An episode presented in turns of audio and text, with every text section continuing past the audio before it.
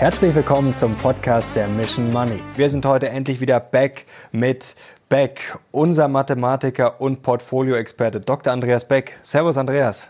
Grüß Gott. Ja, es ist äh, ein ernstes Thema, es ist eine ernste Lage. Wir brauchen natürlich nicht darüber sprechen, was das für eine Katastrophe grundsätzlich ist, politisch und natürlich für die Menschen vor Ort. Aber heute wollen wir natürlich auf diesem ja, Börsenfinanzkanal wollen wir natürlich über die Investorensicht sprechen. Und da gibt es natürlich keinen kompetenteren an, als dich, Andreas. Du bist äh, unsere rationale Stimme, unser rationales Gewissen. Da wollen wir jetzt natürlich gleich drüber sprechen, wie man das alles rational einordnet und was du machst. Ähm, jetzt vorab die Frage an dich. Hast du denn jetzt in dieser Krise schon alle Aktien verkauft? Ja, schön, dass du gleich mit einer äh, privaten Frage anfängst. Ähm, was ich selber gemacht habe im Portfolio, ist ja nicht maßgeblich und das lege ich aber am Schluss gerne offen. Aber vielleicht eine Anmerkung dann noch zu, zu Beginn. Also, dass das nicht falsch verstanden wird. Wir unterhalten uns jetzt dann über den Aktienmarkt, mhm. was das bedeutet, wie man damit umgeht, ich lege auch offen, wie ich sozusagen in den Portfolios, für die ich verantwortlich bin, reagiert habe und was dort passiert. Ähm, das soll jetzt nicht sarkastisch sein und es ist nicht so, dass uns diese humanitäre Katastrophe in der Ukraine kalt lässt, sondern es ist einfach so, da bitte ich um Verständnis. Ich sitze ja jetzt hier in dem Sinne nicht als Privatmensch, sondern ich bin Portfolio-Manager. Ich trage die Verantwortung für 2,2 Milliarden, mhm. die Menschen anvertraut haben in Portfolios, die ich verantworte. Das ist deren Altersvorsorge und so weiter. Und da ist überhaupt kein Platz für Emotionen. Da muss zu jedem Zeitpunkt die bestmögliche Entscheidung gefällt werden aus Sicht dieser Portfolios. Und äh, insofern ist das, was wir jetzt besprechen, ist überhaupt nicht jetzt inhuman oder sarkastisch oder so, sondern es geht wirklich darum, wir haben wieder mal eine Krise, es gibt einen Krieg. Wie sind wir aufgestellt? Was lernen wir daraus? Wie kann man damit umgehen, sodass man langfristig keinen finanziellen Schaden äh, davon trägt? Genau, dass wir das auf jeden Fall natürlich äh, trennen. Aber wie gesagt, wir sind ein Börsen-, ein Finanzkanal und jetzt wollen wir darüber sprechen, wie man denn trotz dieser hochemotionalen Phase jetzt als Portfolio-Manager trotzdem rational umgeht. Ja, mit einem Krieg. Ja, nach der Einleitung kann ich ja gleich äh, so, so Aussagen von mir geben, wie ein Krieg ist aus Sicht der Kapitalmarktforschung äh, nicht schlimm, mhm. weil ähm, das ist eigentlich das Standardproblem der Menschheit. Also vernünftige Daten gibt es so seit 1830 und es gibt mhm. dauernd irgendeinen Krieg. Und dann gibt es also entsprechend viele Analysen, wann was wie auf die Wirtschaft durchschlägt, wann was wie auf welche Aktienmärkte durchschlägt. Und da gibt es umfassende äh, Aussagen. Eine recht aktuelle habe ich mitgebracht. Mhm. Und anhand dessen kann man schon mal ganz gut sehen, rein datengestützt, frei von Emotionen, von was reden wir eigentlich? Inwieweit ist es eine Krise, die vergleichbar ist mit so einem Corona-Crash oder mit einem Finanzcrash? Oder ist es eher vergleichbar mit, mit, äh, mit anderen Konflikten, wie, sie, wir sie in der Vergangenheit gesehen haben? Wie bist du denn jetzt vielleicht nochmal ganz kurz zur Erklärung? Wir haben auch schon natürlich äh, viele Videos darüber gemacht, gerade damals, als der Corona-Crash losging. Ähm, wie bist du denn jetzt da grundsätzlich aufgestellt? Vielleicht nochmal ganz kurz zur Erläuterung und die zwei Videos, äh, die das ganz gut beschreiben, findet ihr dann oben in der Videobeschreibung. Ja, also wirklich haben wir schon oft darüber gesprochen, als grundsätzliche Botschaft. Ja, wir sind ja jetzt kein Spaßkanal. Wenn man langfristig finanziell erfolgreich sein will, erstens ganz breit streuen, weil die Weltwirtschaft ist einfach robust. Selbst wenn ich es nur auf ein, drei Jahresperspektiven sehe, ist die Weltwirtschaft etwas, was sehr robust funktioniert nach grundsätzlichen Mechanismen. Und ich bin in einer ganz anderen Liga unterwegs, als wenn ich jetzt einzelne Unternehmen herauspicke oder einzelne Branchen, von denen ich persönlich begeistert bin. Das kann sofort absolut schief gehen. Also ganz breit streuen. Dann eine Investitionsreserve halten, weil Krisen sind normal und Krisen sind nicht prognostizierbar. Wie jetzt auch wieder. Wer hat damit gerechnet? Viele warten immer noch darauf, dass die Deutsche Bank insolvent geht, ja, als große angekündigte Krise oder sonst etwas. Oder Griechenland aus dem Euro austritt. Mhm. Also Krisen sind nicht prognostizierbar, sie gehören aber dazu. Und wenn ich eine Investitionsreserve halte, dann muss die so aufgestellt sein, dass auch die prognosefrei ist. Die muss aus strukturellen Gründen funktionieren in Krisen. Und dann kann ich antizyklisch agieren und dann kann ich mir in jetzigen Situationen die Frage stellen, ist es die Zeit aufzustocken, weil die Risikoprämien atypisch hoch sind? Ähm, oder warte ich noch ab? Aber ich bin handlungsfähig. Mhm. Wenn ich mein Portfolio vor der Krise falsch aufgestellt habe, dann bin ich jetzt nicht handlungsfähig. Und das ist das, das, ist das was man einfach vermeiden sollte. Wir wollen gleich über äh, den Krieg sprechen. Die Historie, du hast es schon angedeutet, das ist sehr interessant, dass wir das wirklich rational und auch mal historisch mit den Daten einordnen. Ähm, ganz kurz, äh, sind wir denn gerade in einer Krise? Also wir sind uns, glaube ich, alle einig, dass wir uns in einer Krise befinden, aber finanzmarkttechnisch ähm, sind wir in einer Krise wie damals äh, während Corona. Und auf welche Zahlen schaust du als Profi gerade besonders? Ja, genau. Also Krise aus Sicht des Finanzmarkts, nicht Krise aus humanitärer mhm. Perspektive. Ja. Aus Sicht des Finanzmarkts, äh, aus, aus Sicht des Finanzmarkts gibt es eigentlich nur zwei Größen, die jetzt Aktienmärkte steuern. Das ist der einen Seite, auf der einen Seite das Verhalten der Investoren. Haben die Investoren Liquidität, um die Weltwirtschaft entsprechend mit Kapital zu versorgen oder gibt es da ein Problem? Und die zweite Frage ist, funktioniert die Ertragskraft der Weltwirtschaft oder erfordert ein Umbruch in der Gesellschaft, ein Umbruch, was auch immer, Krisen sind immer Umbrüche, ähm, erfordert das eine Neujustierung der Weltwirtschaft und wer da gewinnt und wer da verliert, ist noch gar nicht klar. Also haben wir so einen Umbau der Weltwirtschaft oder haben wir eine neue Situation Investoren zur Weltwirtschaft? Beides muss man jetzt ablehnen. Also beides ist nicht der Fall. Mhm. Wie geht man da vor? Haben wir auch in der Corona-Krise schon gemacht. Ähm, naja, man muss einfach, man muss die Vogelperspektive verlassen und also wir sind jetzt zum Beispiel in 8700 Unternehmen investiert. Die Top 200 sind dominant, die haben wir uns angeschaut. Inwieweit beeinflusst dieser Konflikt die Gewinnerwartung dieses Unternehmens? Und da ist uns in den Top 200 Werten, war keines dabei, welches wirklich signifikant langfristig betroffen wäre. Ja, ich habe hier eine Liste mal mitgebracht, dass man so eine Übersicht hat. Der, Top, das mal ein. der Top 20 Unternehmen. Das sind schon auch sehr die dominanten Unternehmen, wenn man in den MSCI All Countries World oder so investiert ist. Also nur durch Hinsehen fällt, äh, fällt einem Zuschauer jetzt schon auf, okay, irgendwie fehlt da Russland, irgendwie fehlt da diese ganze Thematik. Also die russische Wirtschaft macht weniger als 2% vom Welt-BIP aus. Ähm, die Ukraine ist auch nicht dominanter. Die russische Wirtschaft besteht darin, dass zu 90 Prozent der Exportgüter sind Rohstoffe.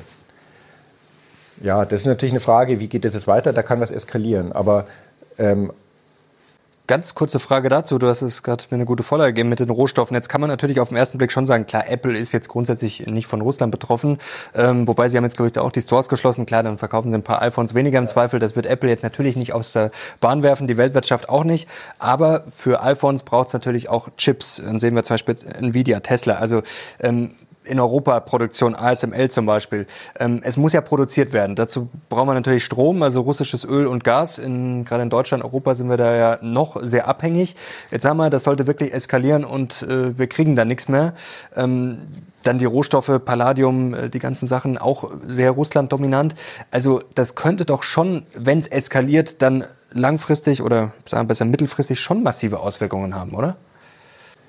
Also das große Versprechen der Globalisierung war, dass je mehr Handel wir untereinander treiben und je stärker die wirtschaftliche Abhängigkeit ist international durch Verflechtungen, umso garantierter kann es keinen großen Krieg mehr geben. Mhm. Wenn man sich jetzt die Produkte anschaut, ist es so. Es gibt praktisch kein, es gibt weltweit praktisch kein Hightech-Produkt, wo nicht sowohl Teile aus Europa als auch den USA als auch China mhm. äh, notwendig sind. Russland spielt eine zentrale Rolle bei der Rohstoffversorgung. Also dass man sich das mal, dass man da mal so eine Dimension sieht. Täglich kauft die EU, Großbritannien und die USA im Umfang von ungefähr 700 Millionen Dollar Rohstoffe aus Russland, auch heute Wahnsinn, noch. Ja. Jetzt sind die russischen Banken vom SWIFT-System ausgeschlossen worden.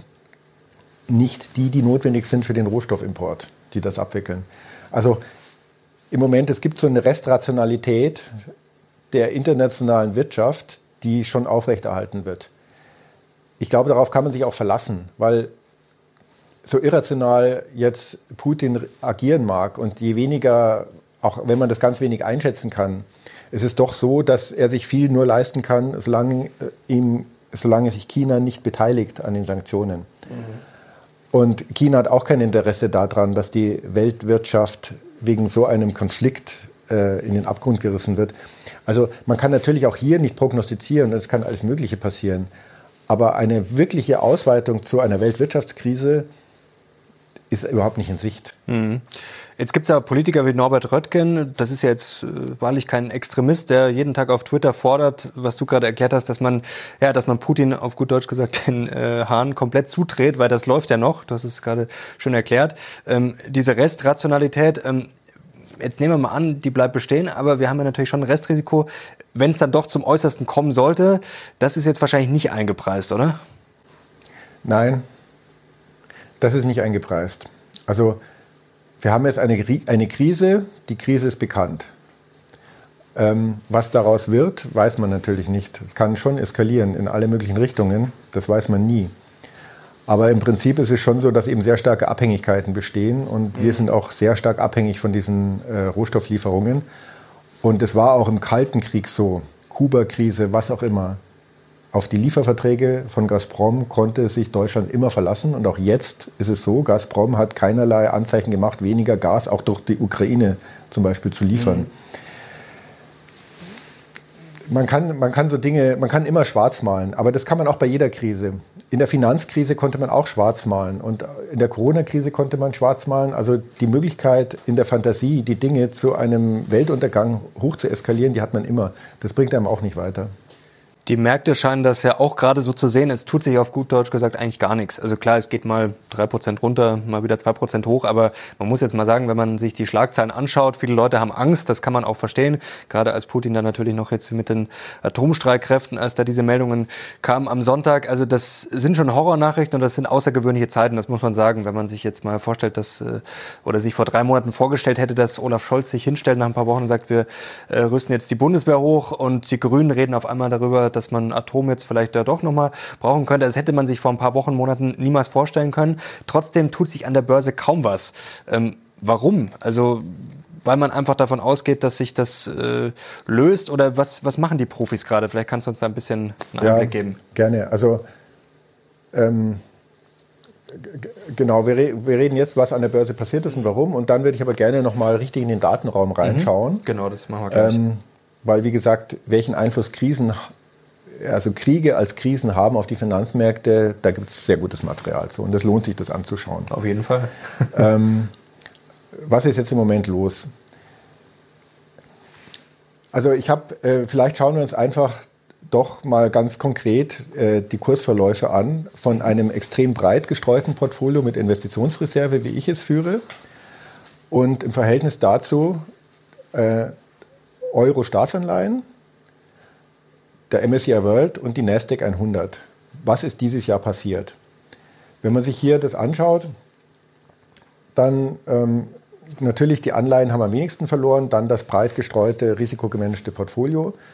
Der MSCI World hat aber auch nicht wirklich viel verloren. Und den Nasdaq habe ich hier dabei, weil wirklich für die Verluste ist noch wesentlich verantwortlich äh, ein, eine etwas moderatere Bewertung von Technologieaktien, als wir sie jetzt noch letztes Jahr gesehen haben. Also man sieht hier schön, äh, der MSCI World hatte so ein bisschen ein Blasenrisiko gehabt, auf das wir auch hingewiesen haben, bezogen mhm. auf amerikanischen Technologiewerten. Und die haben im Wesentlichen jetzt auch, also die erklären im Wesentlichen jetzt auch den schlechten Verlauf. Da kamen die Zinserhöhungserwartungen, die Inflation, aber auch eine grundsätzliche Neubewertung von Risiken kam dazu. Also man sieht hier schon, so richtig haben die Märkte nicht reagiert. Warum haben sie nicht wirklich reagiert? Also erstens, die Unternehmensgewinne sind halt auch wenig betroffen. Kurzfristig, ja, natürlich, die Lieferkettenproblematik kann sich jetzt nochmal erhöhen. Da kann, kurzfristig kann alles Mögliche passieren, aber wenn ich jetzt wirklich in die langfristigen Prognosen der Unternehmen schaue, ist das jetzt nicht dramatisch. Im Gegenteil, wir haben ja jetzt schon relativ viele, als der Krieg anfing, hatten wir ja schon relativ viele negative Erwartungen mhm. eingepreist. Also wir hatten zum Beispiel eingepreist, dass erwartet wird, dass es fünf Zinserhöhungen gibt in den mhm. USA. Ob es in der jetzigen Konstellation die noch gibt, weiß kein Mensch. Also es kann ganz schnell, kann jetzt auch wieder, können positive Nachrichten kommen, das wissen die Marktteilnehmer. Ähm, diese ganzen Prognosen der Zentralbanken, jetzt die Geldpolitik zu straffen, das waren ja immer schön Wetterprognosen. Es hieß immer, ja, wenn nichts passiert, mhm. dann und so. Und insofern halte ich das für absolut rational, dass die Märkte nicht, nicht stärker eingebrochen sind. dann sind wir wieder bei dem alten Lied, was auch immer ein bisschen pervers anmutet, gerade vielleicht für die Leute, die jetzt noch nicht so lange an der Börse sind, dass es eigentlich, ja, je schlechter es in der Realität oder im echten Leben läuft, umso besser ist es teilweise ja für die Börse.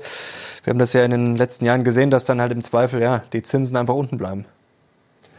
Ja, genau. Also die Weltwirtschaft an sich kann mit Veränderungen von Krisensituationen umgehen. Das, sind, das Glas ist immer halb voll, halb leer.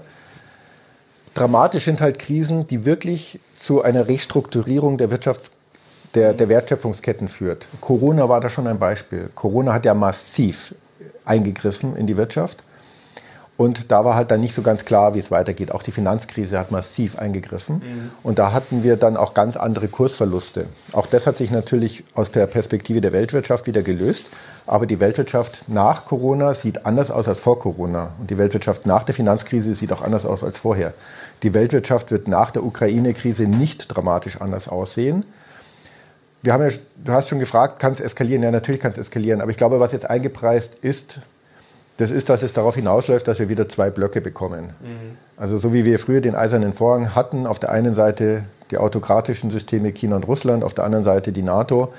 Aber trotzdem glaube ich nicht, dass das zu vergleichbaren Situationen wie früher zwischen NATO und Warschauer Pakt führt, weil eben die Wirtschaftsbeziehungen inzwischen so eng sind, dass kein Land ohne ein anderes in Wirklichkeit produzieren kann da sehen wir auch, dass wir durchaus dann schon einen ja, zivilisierten Fortschritt erreicht haben, wo wir heute stehen. Äh, weil ja viele gesagt haben, Mensch, die Menschheit lernt gar nichts dazu, aber hoffen wir mal, dass es dann doch wieder ja, alle rational agieren und dass es dann hoffentlich gut weiterläuft. Jetzt müssen wir aber trotzdem nochmal über die Kriege sprechen, denn da gibt's ja, ja, du hast gesagt, leider sehr viel gutes Datenmaterial. Vielleicht kannst du uns mal kurz aufklären, ja, was denn die Kapitalmarktforschung da genau sagt. Also es passiert irgendein Problem. Was macht man im professionellen Portfolio-Management? Man eröffnet den Datenraum und schaut, was kann man aus, für Aussagen treffen. Und es ist es ja bekannt, dieser Spruch, kaufen, wenn die Kanonen donnern, also ein Bezug Kapitalmarkt und Investitionsverhalten äh, zu kriegen, der ist ja schon, ich weiß nicht, 200 Jahre, ich glaube aus den napoleonischen Kriegen stammt dieser Ausspruch vom, äh, von, von Rothschild. Ähm, ja gut, das hat man sich natürlich inzwischen genau angeschaut. Und eine für mich, also mit das Hochwertigste, zufällig wieder von meinem Freund Thorsten Hens, äh, eine Studie von unter anderem unter Beteiligung der Universität Zürich. Ähm, die habe ich mitgebracht und habe so, ja, und die erläutere so die Kernaussagen. Also die Studie ist von 2015. Wir sehen hier sozusagen schon eine wesentliche Ergebnistabelle. Mhm. Was haben die gemacht? Also sie ist von 2015. Ich habe aber abgeklärt schon, also die, das ist repräsentativ auch auf das, was jetzt passiert. Mhm. Ja. Die Studie ist leider nicht kostenlos verfügbar. Das ist ein wissenschaftliches Paper, das ist in einem Journal, wo die Rechte liegen.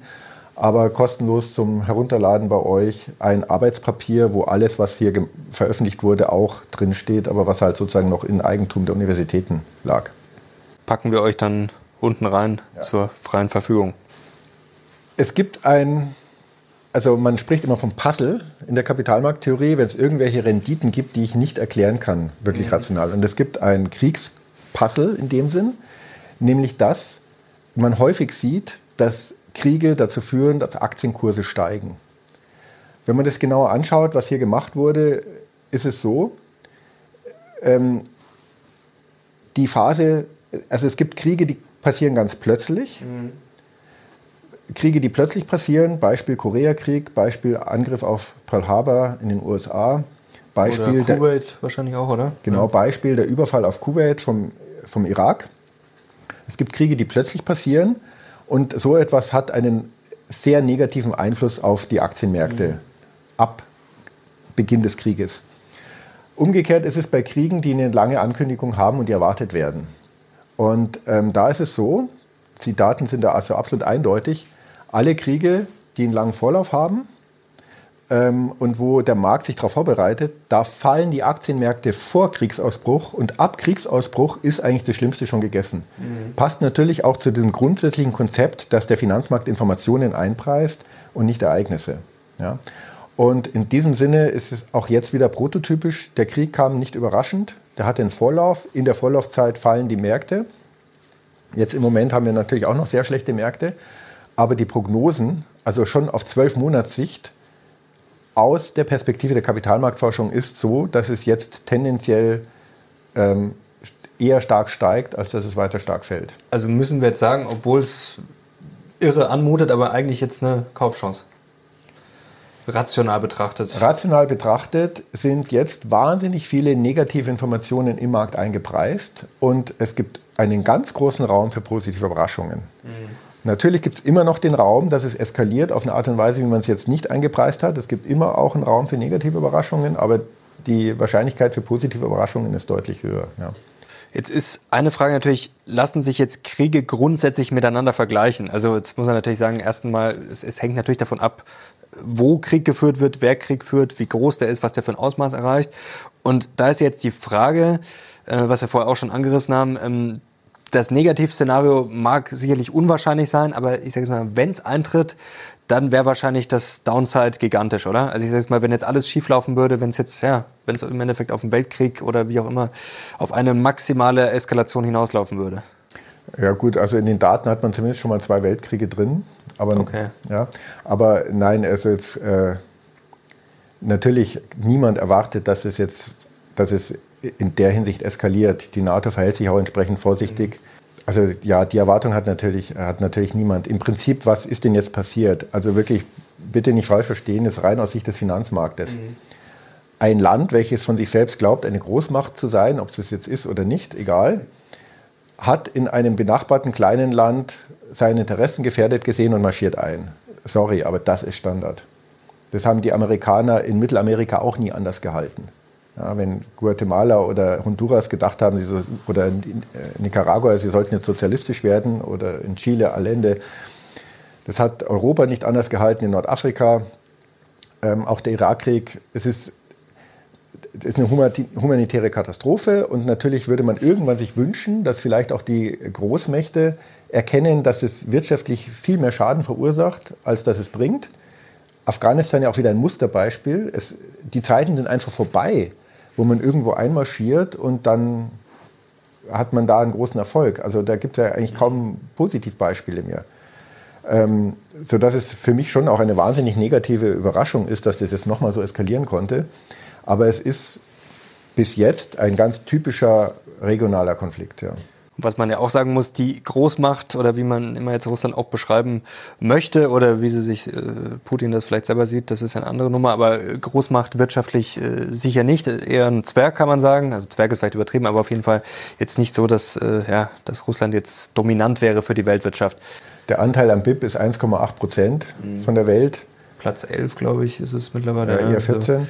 Und ähm, auch da im, im, Wesentlichen, das ist eine binnengesteuerte Wirtschaft, was, es, was den Konsum angeht und der, die Exporte sind zu 90 Prozent Energieträger. Mhm. Ja, da haben sie natürlich ihre Rolle, aber das ist jetzt, wenn ich, wenn ich mir jetzt die dominanten 200, 500 Unternehmen auf der Welt anschaue, unangenehm, ja, natürlich gewisse Lieferketten werden da unterbrochen und gewisse Produktionsstätten können nicht mehr bedient werden wie bisher, auch ein gewisser Markt fällt weg. Aber das ist jetzt nicht, ist nicht dramatisch. Vielleicht jetzt noch ein kurzer Ausblick. Jetzt finde ich, hast du das wirklich äh, wie immer perfekt eingeordnet. Jetzt haben wir auch alles besprochen, also wirklich auch noch mit ganz konkret mit den Kriegen, auch wenn es nicht schön ist, darüber zu reden. Wir müssen es halt nun mal machen, gehört dazu. Zu rationalen Entscheidungen und zum Investieren. Vielleicht ein kurzer Ausblick von dir. Wie geht's denn jetzt aus deiner Sicht weiter? Wir wollen jetzt nicht zu politisch werden, aber ähm, wenn du jetzt mal so grob das skizzieren würdest, vielleicht für die nächsten Tage, Tage Wochen, äh, ja, wie geht's weiter?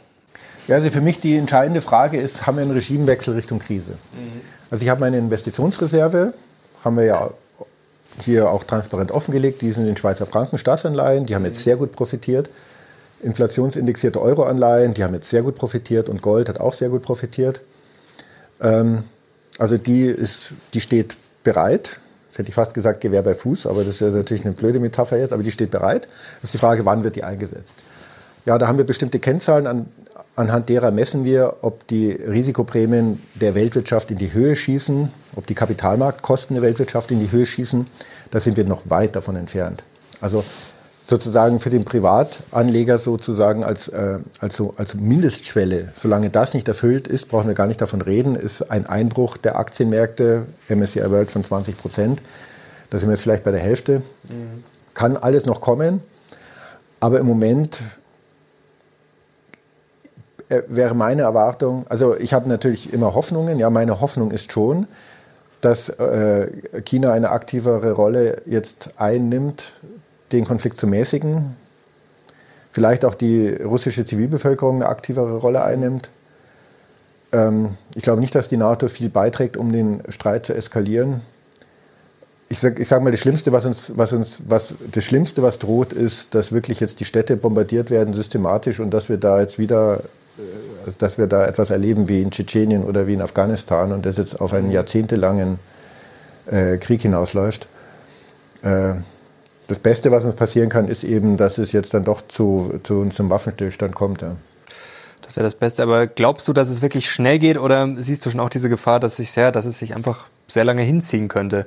Gerade dieser Grundkonflikt, der wird sich jetzt wahrscheinlich so schnell nicht lösen lassen, oder? Ja, Nassim Taleb hat in, einem, in einer Einleitung von einem seiner Bücher geschrieben, dass er als Jugendlicher aus dem Libanon ausgewandert ist, als dort der Bürgerkrieg losging. Und viele seiner Bekannten sind natürlich auch ausgewandert und da war es so Standard, man geht in Zypern ins Hotel, weil das dauert ja nicht lang. Und mhm. da gibt es jetzt Leute, die, sitze, die sitzen jetzt seit 40 Jahren im Hotel in Zypern und warten, dass das zu Ende geht. Also man hat immer man hat immer so eine Erwartungshaltung, das ist doch alles so absurd, das kann, das kann sich doch, das muss doch jetzt eigentlich gleich wieder vorbei sein. Die Erwartungshaltung habe ich auch. Ich befürchte nur, wie in der Vergangenheit auch, dass man sich da das eine oder andere Mal wirklich täuschen kann. Und es ist ja leider die Lage ist verzwickt, aber wir fassen zusammen, äh, rational betrachtet, Stand jetzt äh, ist es eher eine Kaufchance und man sollte sich jetzt auf jeden Fall, obwohl die Schlagzeilen schlimm sind, nicht verrückt machen lassen. Genau, und jetzt sage ich noch, was ich privat gemacht habe. Stimmt, ja, das hätte ich fast vergessen. Aeroflot haben sehr viele kommentiert, ja. Ja, ja ich habe nichts gemacht. Meine Aeroflot sind jetzt 92 Prozent im Minus. Meine Strategie, hier auf das Ende der Corona-Krise zu warten, hat sich nicht bestätigt. Aber es hat sich zumindest bestätigt, ähm, meine Hinweise, dass äh, Einzelwerte zu picken immer keine gute Empfehlung ist und dass ich auch keine Einzelwertempfehlung geben möchte. Aber äh, vielleicht noch eine interessante Frage, weil natürlich du verwaltest ja das Geld ähm, äh, rational, professionell, aber hast du jetzt privat dann doch vielleicht, ist man dann da vielleicht doch komischerweise emotionaler, hast du dann doch irgendwas verkauft oder sagst du dann wirklich, ich handle jetzt genauso privat, wie ich jetzt sozusagen professionell handle? Nein, privat macht es mir auch Spaß, ein bisschen zu zocken. Ähm, das will ich ja gar nicht abstreiten. Ja, weil wir haben uns auch schon darüber unterhalten, die Irrational des Marktes, die Irrationalität des Marktes, die ist offensichtlich und da will man natürlich auch ein bisschen was tun. Ähm, aber auch da kann ich jetzt schon sagen, aus jahrzehntelanger Erfahrung, die Performance meiner professionellen Portfolios ist in einer ganz anderen Liga als das, was ich privat zocke. Das ist ja auch das Wichtige, das ja. zählt ja am Ende auch. Andreas, herzlichen Dank dir. Ja, gern. Hat trotz des ernsten Themas wie immer großen Spaß gemacht und hat euch hoffentlich auch weitergeholfen. Dann lasst uns gerne einen Daumen nach oben da und schreibt mal in die Kommentare, ja. Es gibt leider momentan viel zu diskutieren und ich glaube, ja, nicht nur finanzmarkttechnisch, sondern natürlich auch politisch, aber versuchen wir trotzdem auch in den Kommentaren bitte uns so ein bisschen auf die Börse zu fokussieren und jetzt nicht das ganz große Fass aufzumachen und natürlich auch äh, fair und rational zu bleiben. Andreas, danke dir. Danke euch fürs Zuschauen. Ich hoffe, euch hat es trotzdem Spaß gemacht, trotz der wilden Zeiten. Und es hat euch weitergeholfen. Wir sind jetzt raus. Macht's gut. Bis zum nächsten Mal. Ciao.